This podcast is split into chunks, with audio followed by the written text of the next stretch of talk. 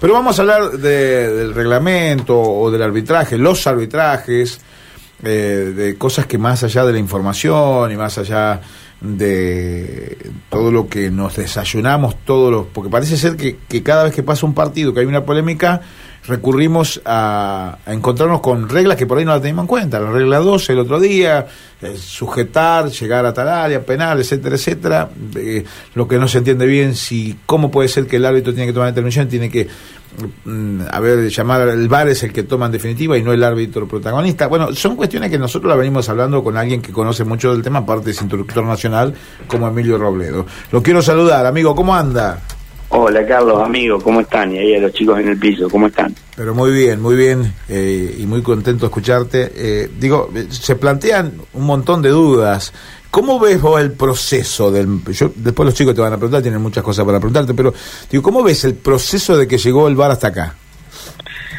Y con, con idas y vueltas, con aciertos y errores, sí. Eh, esto ya lo hemos hablado quizás en alguna oportunidad también comenzó así en otras ligas del mundo, ¿eh? Eh, nada más que nos llevan unos cuatro o cinco años de ventaja y esto no va en defensa de por ahí las, las decisiones erróneas eh, que toman a veces los árbitros del partido, pero este vos sabés bien de que yo estoy cerca de los árbitros que vienen a dirigir con Unión, Atlético Rafael y Patronato acá cuando me toca ir a observarlos y ellos me dicen de que este en algunos momentos realmente es una herramienta eh, para poder ayudarlos como fue creada, ¿no? Con ese objetivo.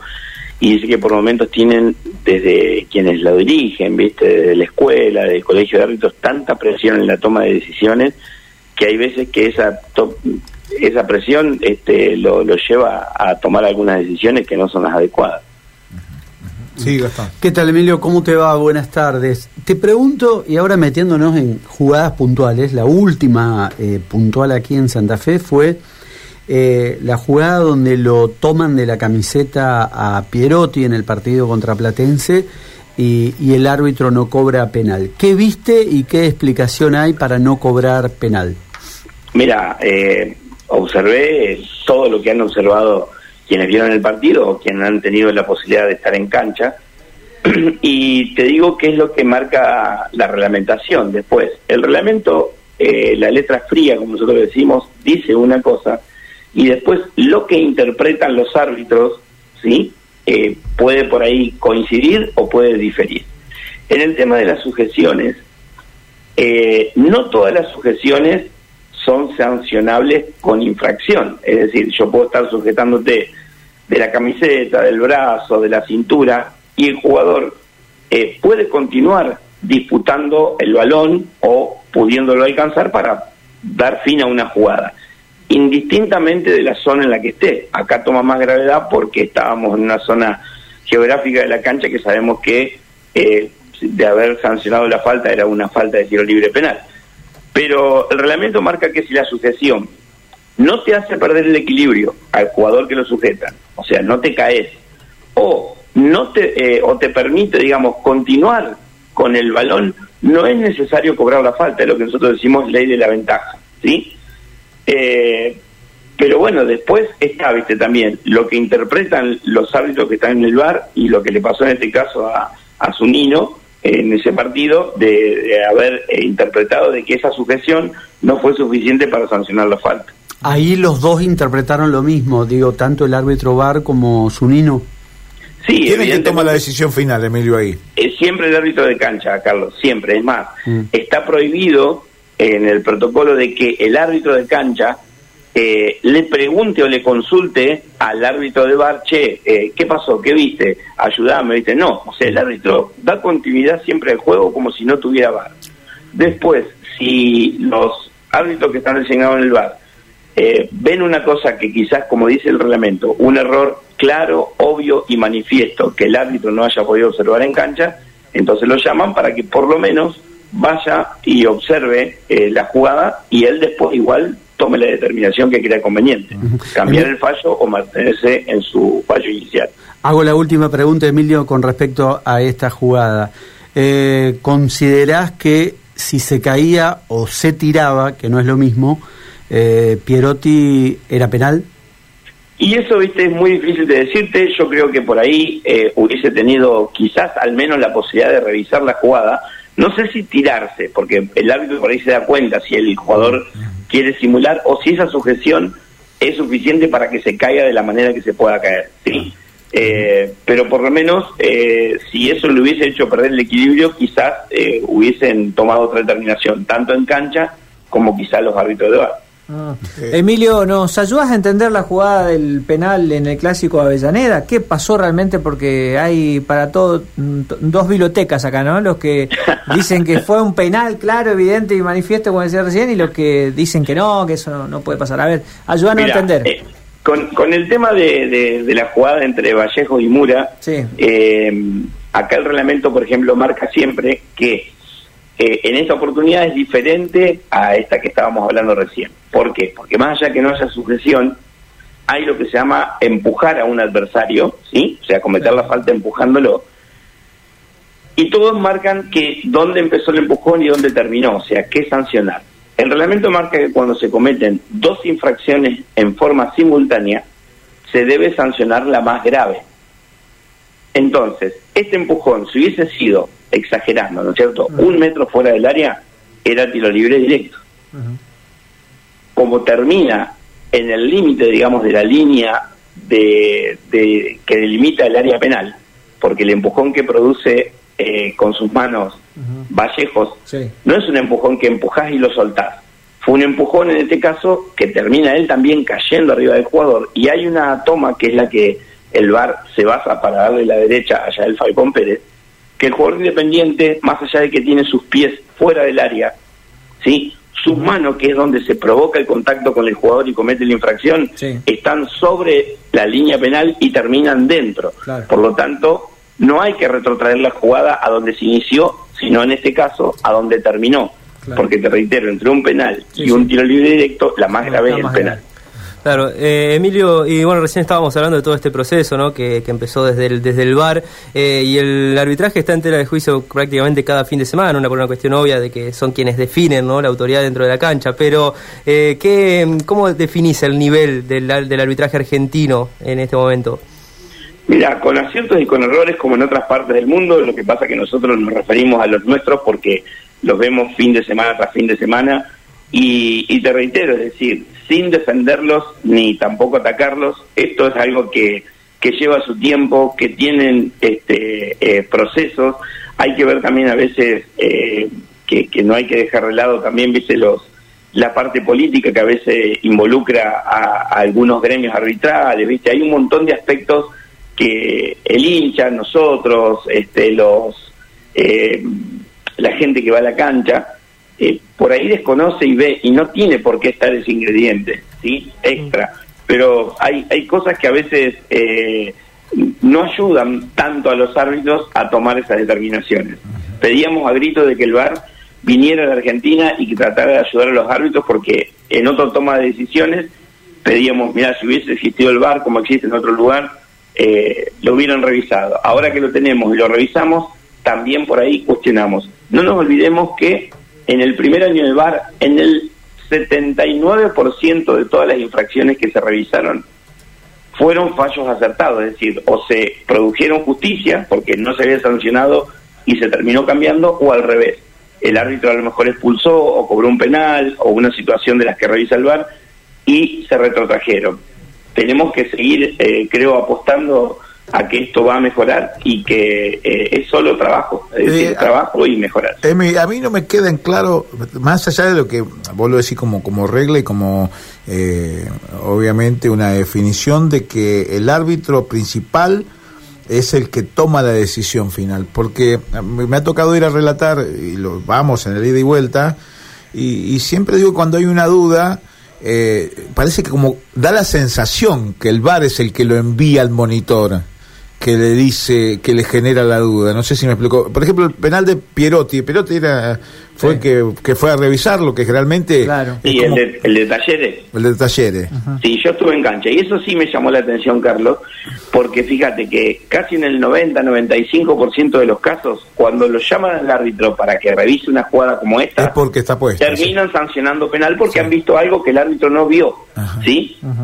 Eh, realmente a mí me sorprendió porque yo tuve que ir a evaluarlos a la cuaterna porque eran chicos que, que venían, hay que ir a observarlos y apoyarlos, digamos, hacer un informe y realmente yo lo puse inclusive en mi informe que me llamó la atención de que no haya cambiado el fallo porque yo la, a la jugada después la vi varias veces en mi casa, en el campo estaba en un lugar donde no pude apreciar con exactitud si fue falta o no.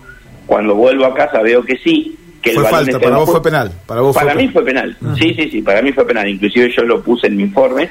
Pero sobre todo lo que me llamó la atención es esto que vos marcás.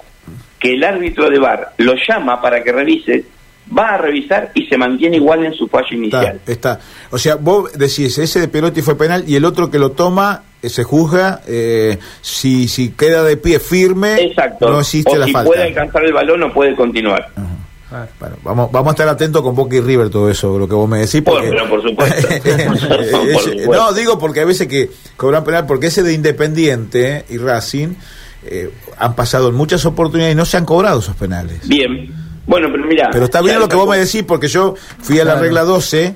Sí. Para, que habla de sujeción. Que habla de sujeción, Claro, ¿no? no, esto Sí, que explicó que él. puede venir sujetándote desde la mitad de la cancha, pero cae en el área y es penal. Está es bien, así. Está bien. La regla Claro, 12. exacto. Bueno. Exacto.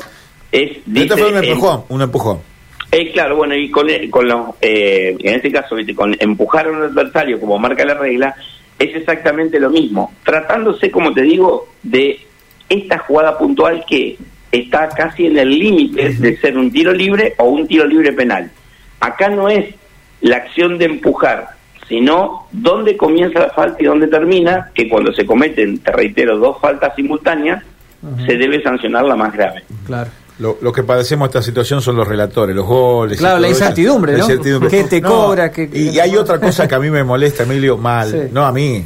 Es esto de que está en posición ad- adelantada. Vos lo ves que está adelantado. Ajá. Pero el Y tipo no sigue hasta nada. que no le toca la pelota. Al el- delay de banderas. El delay de bandera. Sí, sí.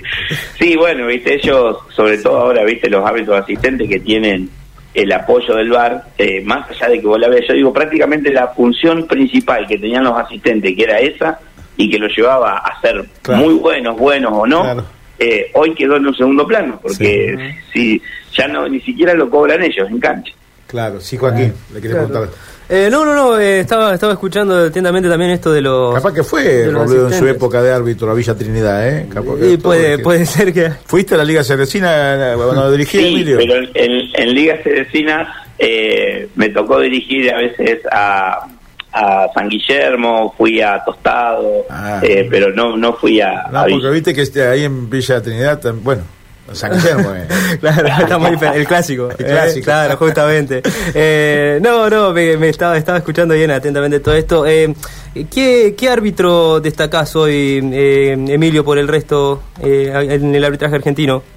Mira, hay muchos que están pasando por un buen momento. Eh, Yael Falcón Pérez, por ejemplo, es uno de ellos. Eh, más allá, o sea que fue muy muy polémico, digamos, para un montón de gente el tema del arbitraje, pero es un chico que viene trabajando desde hace mucho tiempo y muy bien. Este y, y bueno, está dentro de los de los árbitros, digamos que de la camada nueva que, que ya están afianzándose y que van a seguir este eh, teniendo buenas actuaciones. Ya él ya es árbitro internacional y, y bueno, y yo creo que va va por ese camino, ¿no? Después, bueno, están, viste, los que ya están un poco más consagrados, como Fernando Rapalini, Facundo Tello, pero que ya, digamos, están como unos pasos más adelante. Y como siempre, con aciertos y errores, pero tratando siempre de, de hacer eh, lo mejor que se puede dentro de un campo de juego. Sí, Gastón. Emilio, quiero eh, retroceder a, a esto que estabas hablando hace un ratito que te decía eh, Carlitos, el famoso delay de bandera, hasta que termine la jugada, recién ahí cobrar el offside. ¿No hay un riesgo, yo a veces lo veo en algunas jugadas, esto de seguir, por más que todo el mundo, sobre todo los que estamos en la cancha, que ya sabemos que es offside, un riesgo de que algún jugador cometa un full innecesario?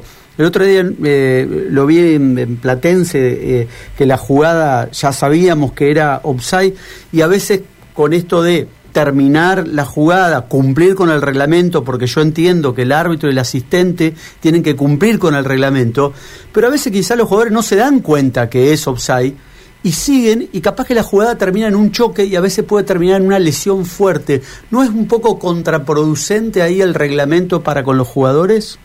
Eso que vos marcás, nosotros, viste, los instructores de, del interior, eh, lo planteamos muchas veces cuando comienza el tema del VAR y estas situaciones.